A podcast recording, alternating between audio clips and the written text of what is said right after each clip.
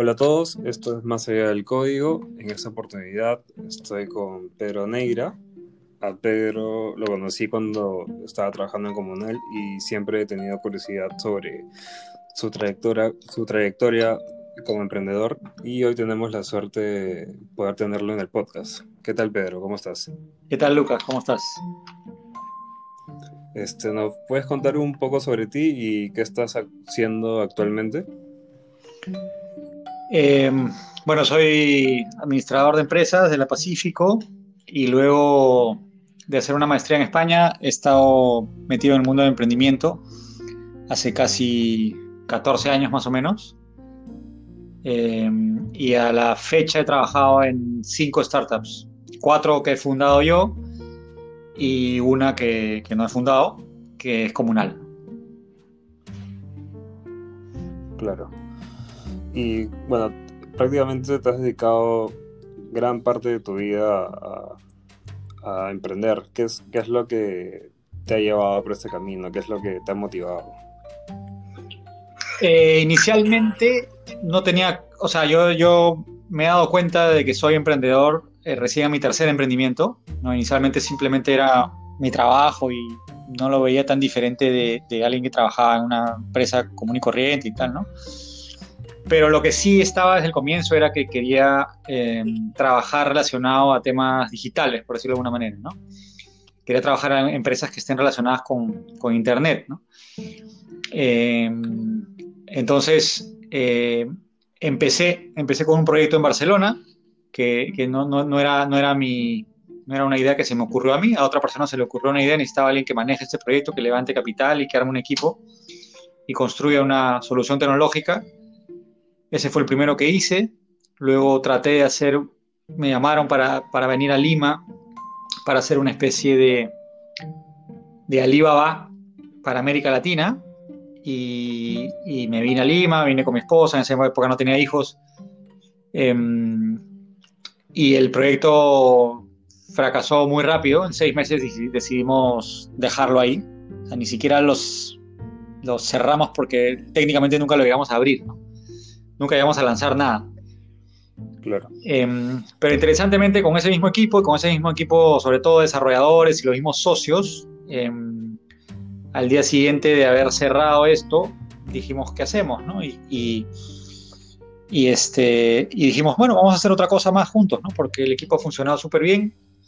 Y de ahí nació lo que fue mi tercer emprendimiento, que es, que es A Dónde Vivir, en donde finalmente sí, sí me fue bien. La empresa tuvo muchos problemas al comienzo, estuvimos a punto de quebrar, pero, pero logramos llevarlo al punto de equilibrio, logramos captar un fondo de inversión bastante grande del extranjero, eh, logramos hacer la empresa rentable y logramos lo que se llama un exit, ¿no? Se vende la empresa a, a un adquiriente, digamos, de afuera estratégico. Y finalmente luego vino mi media manzana, ¿no? Estos dos últimos fue en donde ya más estaba más claro para mí que, que, que yo me dedico al, al, al, emprendimiento, ¿no? Y que eso es lo que hago con, con mi vida y con mi carrera, ¿no? Claro. Bueno, y en, todo, en, en, lo que me dices, en todas las startups que, que, has estado o has emprendido, siempre han estado, has querido que estén relacionadas con tecnología, que sean totalmente digitales. Sí, eh, en realidad, sí, y, y la razón que, que, siempre me llamó la atención de por, por, qué digitales y por qué no emprender en otras cosas, no sé, pues en agro, en, no sé, en temas industriales, es porque antes de, de, de, hacer mi maestría, el único trabajo que he tenido que no ha sido un emprendimiento, eh, trabajé en apoyo y, y en el grupo apoyo y hice un montón de cosas ahí durante tres años, pero tuve la oportunidad de manejar un par de proyectos digitales.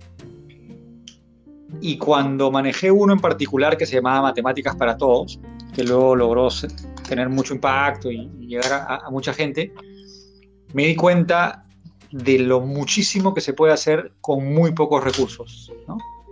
Eh, con tres, cuatro personas, eh, un programador, un diseñador y un par de personas más, puedes crear lo que quieras, puedes crear lo que sea, lo que se te ocurra, y, y, puedes tener un impacto gigantesco. Entonces dije, wow, este, este mundo me, me gusta. No necesitas tener una fábrica de mil personas para tener mucho impacto. Tres, cuatro personas con creatividad y con, y con la forma de trabajar correcta pueden lograr algo que tenga mucho impacto, eh, aquí es donde quiero estar. Este es el paso, este es el espacio que yo quiero, en lo que yo quiero desarrollar mi carrera, ¿no? Claro. Pero siendo alguien, por ejemplo, que no, no se ha dedicado a la tecnología, sino más a los negocios, ¿cómo hiciste para sincronizarte o comenzar, a hablar el mismo idioma con las personas de, tecnología? Ah, eso es una muy buena pregunta. Eh, yo tengo una característica que, que, em, me define, que es que eh, es mi, mi, gana casi insaciable de aprender. Yo, no, yo nunca eh, dejo de aprender. Siempre pregunto, siempre estoy, siempre soy muy curioso y siempre estoy preguntando cómo funciona esto y por qué lo haces así y por qué falló esto y por qué funcionó esto y cómo funciona mejor. Y en ese sentido siempre he buscado aprender de, de, quienes hacen la tecnología, de quienes desarrollan la tecnología. Y, y, he tratado de entrar a un nivel de detalle en donde muchos otros gerentes que no son técnicos se quedan afuera, ¿no? Porque prefieren quedarse ahí. No, yo le pregunto, yo no tengo miedo de preguntarle a alguien que maneja base de datos, a un, a un data scientist, cómo funciona tu algoritmo, explícame. Y seguramente las primeras veces que me lo explican pensarán que soy muy tonto y que no entiendo y que burro ese tipo. No me preocupa, nunca me ha preocupado. Sigo preguntando, sigo preguntando, sigo preguntando. A lo mejor la tercera y la cuarta ya entiendo. Y empiezo, en muchos casos, a hablar. Nunca voy a hablar el mismo idioma que alguien que desarrolla código, porque yo no codeo, pero creo que puedo llegar a un nivel eh, razonable de donde nos podemos entender y donde puedo pedirles cosas que son razonables para ellos y ellos pueden darme respuestas que yo puedo entender. Y eso creo que me ha dado una, una, una gran ventaja al momento de poder manejar estas, estas startups, estas, estos proyectos tecnológicos, porque, porque yo siempre he sentido que hablo el mismo idioma. Eh, que hablo, que hablo el idioma, de, porque, porque me preocupaba entender cuál es el idioma que, que, ellos hablan, ¿no? Y es distinto, porque el idioma de un UX designer es completamente distinto al de un programador de front y distinto al de un backend, ¿no? Pero he tratado de aprender un poquito de, de, de, de un, poco, un poquito de cada uno de ellos. Claro, pero me imagino que, por ejemplo, a inicios de esto ha sido un poco complicado sincronizar, por ejemplo. Por ejemplo, hay veces que pasa que, que, gente que no está muy metida en la tecnología tiene ciertas expectativas de, por ejemplo, de tiempos al hacer un proyecto y un, un desarrollador, un desarrollador no, porque a veces siempre pasa que, que alguien en negocios piensa que es mucho más rápido de lo que parece y cuando lo proyectas con desarrolladores te dan otro tiempo que es muy diferente al, al al que pensabas y cómo, cómo es que manejabas eso, por ejemplo, al inicio, o no tuviste ese problema? No, no, sí lo he tenido y es un problema que creo que no, o sea, yo lo que, eso creo que eso es, se ha aprendido, lo he aprendido con la experiencia, no te podría decir que hay, que hay una forma de, o sea, creo que yo lo he aprendido a hacer tantos proyectos, tantos mini proyectos, tantos lanzamientos, tantos features, que te vas, dando, vas agarrando un feeling de, oye, esto que me está diciendo este tipo, ¿realmente llegamos en un mes? ¿O él está, está realmente no tiene idea y esto abarca mucho más, o me está, eso en realidad sale una semana y un mes ni de vainas, ¿no? Yo creo que esa, ese feeling lo he agarrado con el tiempo y también cada persona es distinta. Hay gente que desarrolla más, más rápido que otros. Este, eso eso no, no es igual para todo el mundo, ¿no? Este, eh, la experiencia y haber hecho cosas similares antes, creo que te va dando una sensación de, de cuánto demora algunas cosas eso por un lado. Y por otro lado, he aprendido, yo creo que estoy generalizando, y esto puede sonar feo, pero en, muchos casos, los desarrolladores también eh, tienden a, a, no son tan buenos estimando sus propios tiempos. ¿ya? Si bien hay, hay, hay, hay un problema por ambas partes, ¿no? El que pide, pide mal, y el que, el que, da, el, que da el plazo también a veces lo da mal, porque no, no calcula ciertos tiempos de, de, QA o ciertos tiempos de cuando el usuario lo valida y, luego vuelve a, rebota alguna cosa, ¿no? Entonces, eh, creo que también, por ejemplo, la forma en la que uno pide influye muchísimo en el tiempo de desarrollo, ¿no? Si uno hace un mal request, un, un mal brief, por decirlo de alguna manera, de algo, va a haber rebote 1, rebote 2, rebote 3. Si estructuras muy bien el proyecto desde el comienzo, tienden los plazos a ser más, más exactos y este y eso también creo que es con experiencia, ¿no? No, no hay una fórmula para de arranque ya saber hacer esto, ¿no? No, no creo que, no la he encontrado yo por lo menos. Claro. Por ejemplo, tú mencionabas al inicio que eh, Comunal ahora es, la primera startup en la que estás trabajando y tú no has fundado. O sea, ¿qué, qué, te, qué te, llevó a, a, tomar ese camino? Un camino muy distinto al que ya llevabas casi toda tu vida. Sí, es una muy buena pregunta. Y lo primero que me llevó a tomar ese camino fue una decisión previa que yo tomé, que es que después de mi media manzana evalué mucho qué es lo que quería hacer, evalué muchas opciones, trabajar en un fondo de inversión, tuve una oferta para trabajar en un fondo de inversión, em, trabajar en varios corporativos, también tuve ofertas para trabajar en, corporativos, eh, emprender otra vez, que era lo natural para mí, y me, le fui diciendo que no a todas estas, por distintas razones. ¿no? no voy a emprender otra vez, no pienso trabajar para un corporativo ni de vainas. La del fondo de inversión estuvo más difícil, pero también le dije, en un momento dije que no. Y de comunal me atrajo que yo normalmente mis cuatro startups anteriores, yo estaba en una etapa muy inicial, muy primigenia. Yo, yo he diseñado desde la idea, que es una semilla, hasta un PowerPoint, luego buscas co-founders, empiezas un equipo con dos, tres personas, y luego creces la empresa o muere, ¿no? pero en comunal yo ya agarraba un proyecto mucho más maduro, que estaba facturando X millones de dólares, que ya tenía un equipo de 80 personas, eh, con un modelo de negocio casi, casi que ya establecido. Entonces, yo lo que vi en comunal era el potencial de hipercrecimiento, que es una fase de las startups que yo no he vivido. Yo no he vivido ese crecimiento, yo he vivido mucho veces el crecimiento de 1 a 100, por decirlo de alguna manera, pero nunca había vivido de 100 a 1000. ¿no? Y como emprendedor, este es un, es, como emprendedor uno quiere vivir muchas etapas de, de, los emprendimientos y dije, creo que en Comunal, mi apuesta es que en Comunal voy a vivir, creo que es una empresa que puede crecer una barbaridad y creo que es una buena oportunidad para vivir esta etapa de 100 a 1000 y eso fue lo que me atrajo a mí eh, eh, para venir a Comunal. Claro, entonces ¿Tú crees que dejas como que cerrado el camino de, emprender desde cero o tienes ciertos planes para? Para nada, nunca voy a dejar, yo creo que el, bichito de emprender nunca se me va a ir. Eh, hay momentos, hay momentos en la vida en donde uno dices, bueno, ahora no es el momento, pero no quiere decir que nunca más lo vaya a hacer. Este, después de mi media manzana salí golpeado emocionalmente, este, cerrar una empresa no es el fin del mundo, pero tampoco es que te diga es, eh, eh, es facilísimo, ¿no? No, hay, hay, un golpe emocional, hiciste un proyecto, no funcionó, la gente con la que chambeas se va cada uno a su casa, se va a otro lado, perdiste plata inversionistas, entonces después de ese momento no estaba listo para volver a emprender, no tenía las energías, no tenía la, plata tampoco, necesitas plata para emprender. O sea, había una suma de factores que hacían que no, no fuese el momento y por lo cual yo evalué otras cosas, pero pero no, yo te diría que no cierro la puerta a que en algún día, quién sabe si se dan las condiciones, eh, vuelva a emprender. Claro. ¿Y cuál es tu rol actual ahora en Comunal? ¿Cuál es tu, día a día? Actualmente, eh, yo estoy haciendo tres roles, literalmente, ¿no?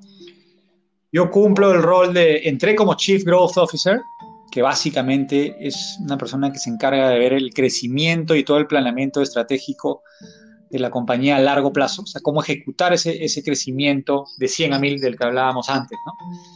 Que esa fue la razón por la que entré y, ese era un rol.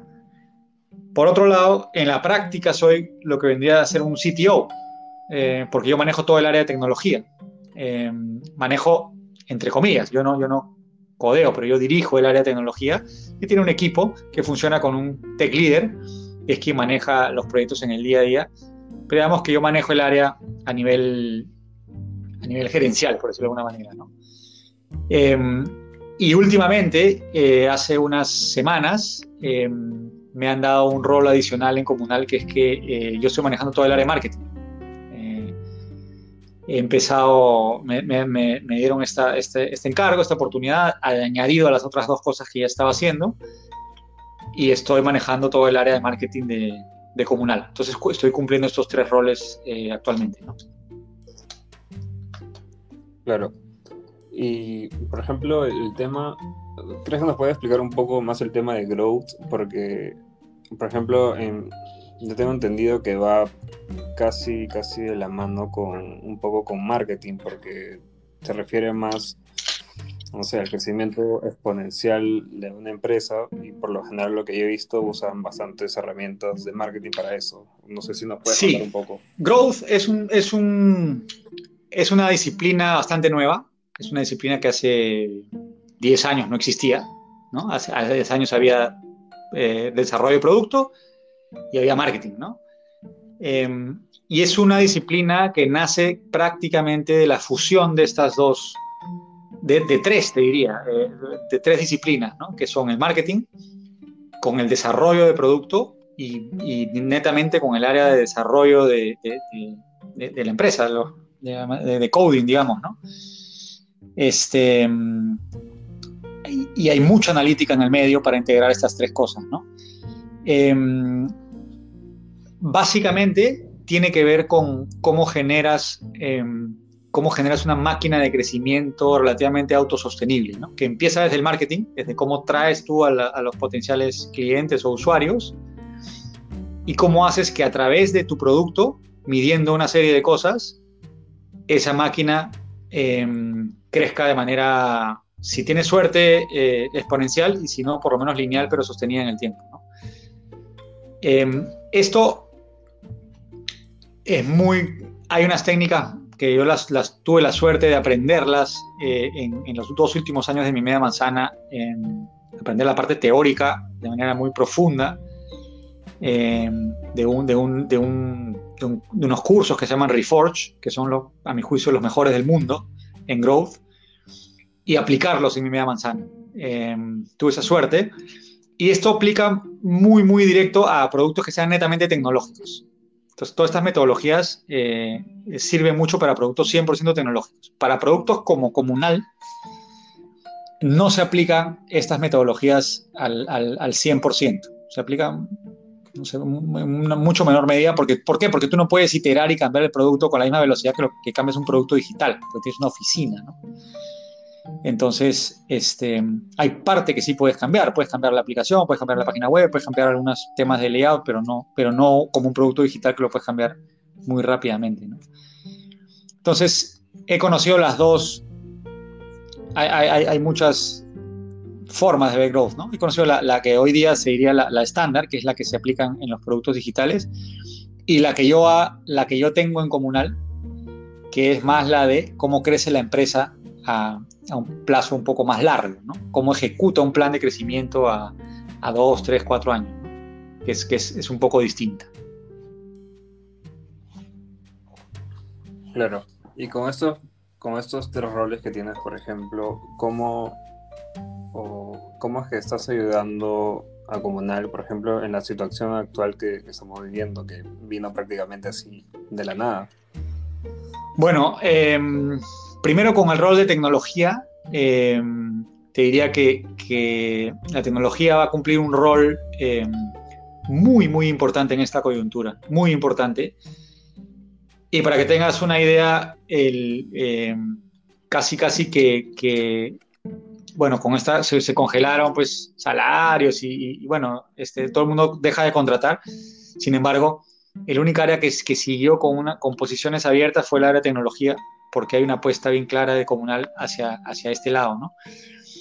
¿Por qué? Porque se va a necesitar, eh, la tecnología es lo que más rápido puede cambiar. Tú no puedes cambiar el layout de tus, de tus oficinas este, en, dos semanas, pero sí puedes cambiar cómo la gente interactúa con las oficinas a través de la tecnología, sí lo puedes cambiar en dos, tres semanas.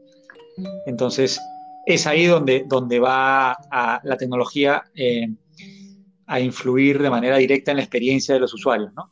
Te pongo un par de ejemplos. Por ejemplo, eh, ahora, por temas de protocolos de limpieza, las, las, salas de reuniones van a requerir ser limpiadas entre, entre, entre un uso y otro. ¿no? Entonces, tuvimos que hacer todo un, todo un, digamos, un desarrollo para que todas las reservas se calculen de forma distinta, te avisen que tienes que salir 15 minutos antes del tiempo que tú has previsto para que en ese momento entre el personal de limpieza y, la sala quede completamente limpia cuando entre la siguiente persona. Entonces estás utilizando la tecnología para alterar la experiencia del usuario y cumplir con una necesidad que antes no, no existía, porque antes no, no había esta necesidad. ¿no? Y ahora probablemente otro ejemplo sencillo, ahora probablemente vamos a tener que usar tecnología, no sabemos cómo todavía, para resolver los problemas de aforo. Tienes un distrito que te dice, eh, tienes que controlar que en tu local no entre más del 50% del aforo que tú tienes permitido. Ok, ¿cómo lo controlas? ¿Cómo, cómo demuestras a un fiscalizador que tú no, te, no pasas ese aforo? Eh, nuevamente con tecnología y veremos de qué forma vamos a resolver ese problema, pero lo vamos a resolver, ¿no? Con, con códigos QR, con temas de geolocalización en el local, con temas de controles en la entrada, sabe Dios, habrá una combinación de esas cosas, pero vamos a utilizar la tecnología para resolver ese problema, ¿no? Em, y luego por el lado de marketing, em, el marketing, digamos que, que, yo lo veo que tiene dos, dos aristas, digamos, ¿no? Una es la parte de performance, que es muy analítica y muy, muy dura y se ve mucha data, mucha matemática. Y la otra es la parte de comunicación, qué es lo que tú tienes que decir como marca, como empresa, como cuál es la voz, qué, es lo que tienes que decir en esta coyuntura, por ejemplo, ¿no? Em, en la primera parte, sobre todo, cuando, cuando tienes una restricción de costos brutal y no hay ingresos, necesitas ser eficiente al centavo con lo que, con lo que inviertes en marketing y que eso genere la mayor cantidad de, de, retorno a la empresa, ¿no? Y ahí en marketing felizmente se venía trabajando desde antes de que yo entre, pero ahora lo hemos, hemos potenciado un poco más, como que un pequeño ecosistema de herramientas que, que nos permiten traquear desde el nivel de, de, campañas y luego a nivel de leads con un software que se llama HubSpot. Em, todo, este, todo este lead management para lograr mucho mayores eficiencias entre, entre los leads que llegamos a mandar a ventas y hacer que con la misma cantidad de dinero em, obtengamos cada vez más leads y seamos más rentables como compañía. Esos serían los dos, dos ejemplos más, más claros. ¿no? Claro, genial. Y ya como para ir cerrando un poco, este, ¿qué consejos o qué deberían esperar las personas, por ejemplo, al, decidir tomar el camino del emprendimiento? Porque bien se sabe que no es algo tan fácil, pero ¿qué consejos podríamos tener de alguien como tú que, que ha venido emprendiendo casi toda su vida? uy, difícil pregunta. Me la han hecho muchas veces, pero siempre es difícil de responder. Eh, o sea, el primero, que es un sesgo, sesgo mío, ¿no? Es que, es que lo hagan, ¿no? Que emprendan, ¿no? Este, este, yo creo que, creo que mucho más te puedes arrepentir en tu vida de, no, de no haber emprendido que haberlo hecho y, que te ha ido mal, ¿no? Este, me imagino yo, yo si me hubiese quedado con una espinita si tuviese 85 años y digo, pucha, esta idea que quería hacer, pucha, nunca la hice, ¿no? Qué pena, pues que hubiera pasado si hubiese emprendido, ¿no? Eh, creo que me arrepentiría mucho más de eso yo personalmente que decir, uy, ¿por qué emprendí esto y me fue mal? No, no eso la verdad a mí personalmente no, no me asusta tanto y creo que me tendería a decir que a mucha gente no, no, le, no le frega tanto. Entonces, en general, el primer consejo así medio, amplio, eh, si están pensando, sigan los procesos correctos, pero, pero no se asusten, ¿no? Eh, emprendan, ¿no? Y atado a esto, el segundo sería em, piensen bien en qué van a emprender. ¿no? Emprender eh, es, es una decisión que va a afectar los siguientes 3, 4, 5, 10 años de tu vida. ¿no? Entonces, si real, realmente no, no te apasiona la idea, no es algo que tú conoces, este, o algo que crees que puedes aportar muchísimo valor, em, no, no, te, no, no, lo hagas, ¿no? O sea, este, no te metas a, o no te motiva muchísimo, porque vas a necesitar de más, muchísima motivación para, para sobrellevar eh, los altibajos del emprendimiento. Entonces tienes que tener mucha motivación eh, para mandarte a emprender, eh, emprender algo, ¿no? Esas serían las dos cosas que se, que se me ocurriría de mencionar, ¿no?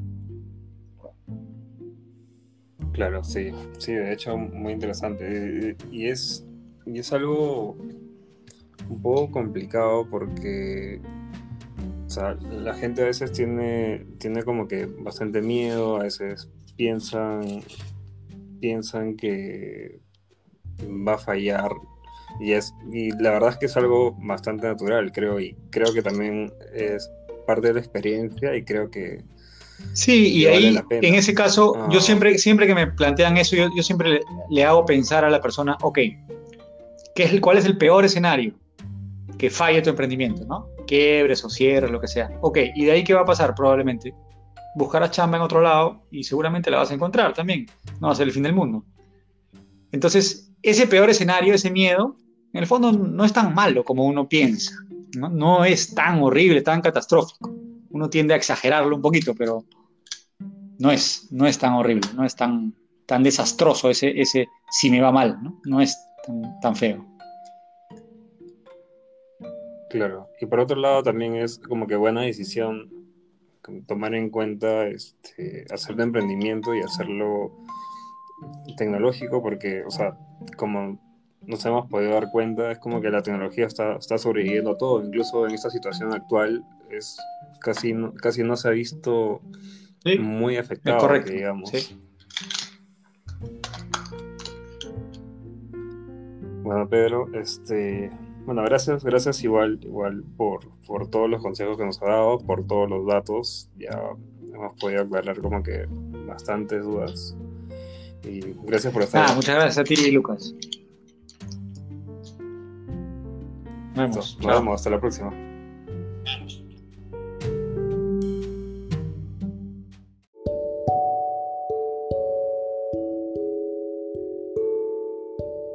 Esto fue Más allá del código con Pedro Neira. Si te gustó el podcast, puedes seguirlo en Spotify y compartirlo con tus amigos.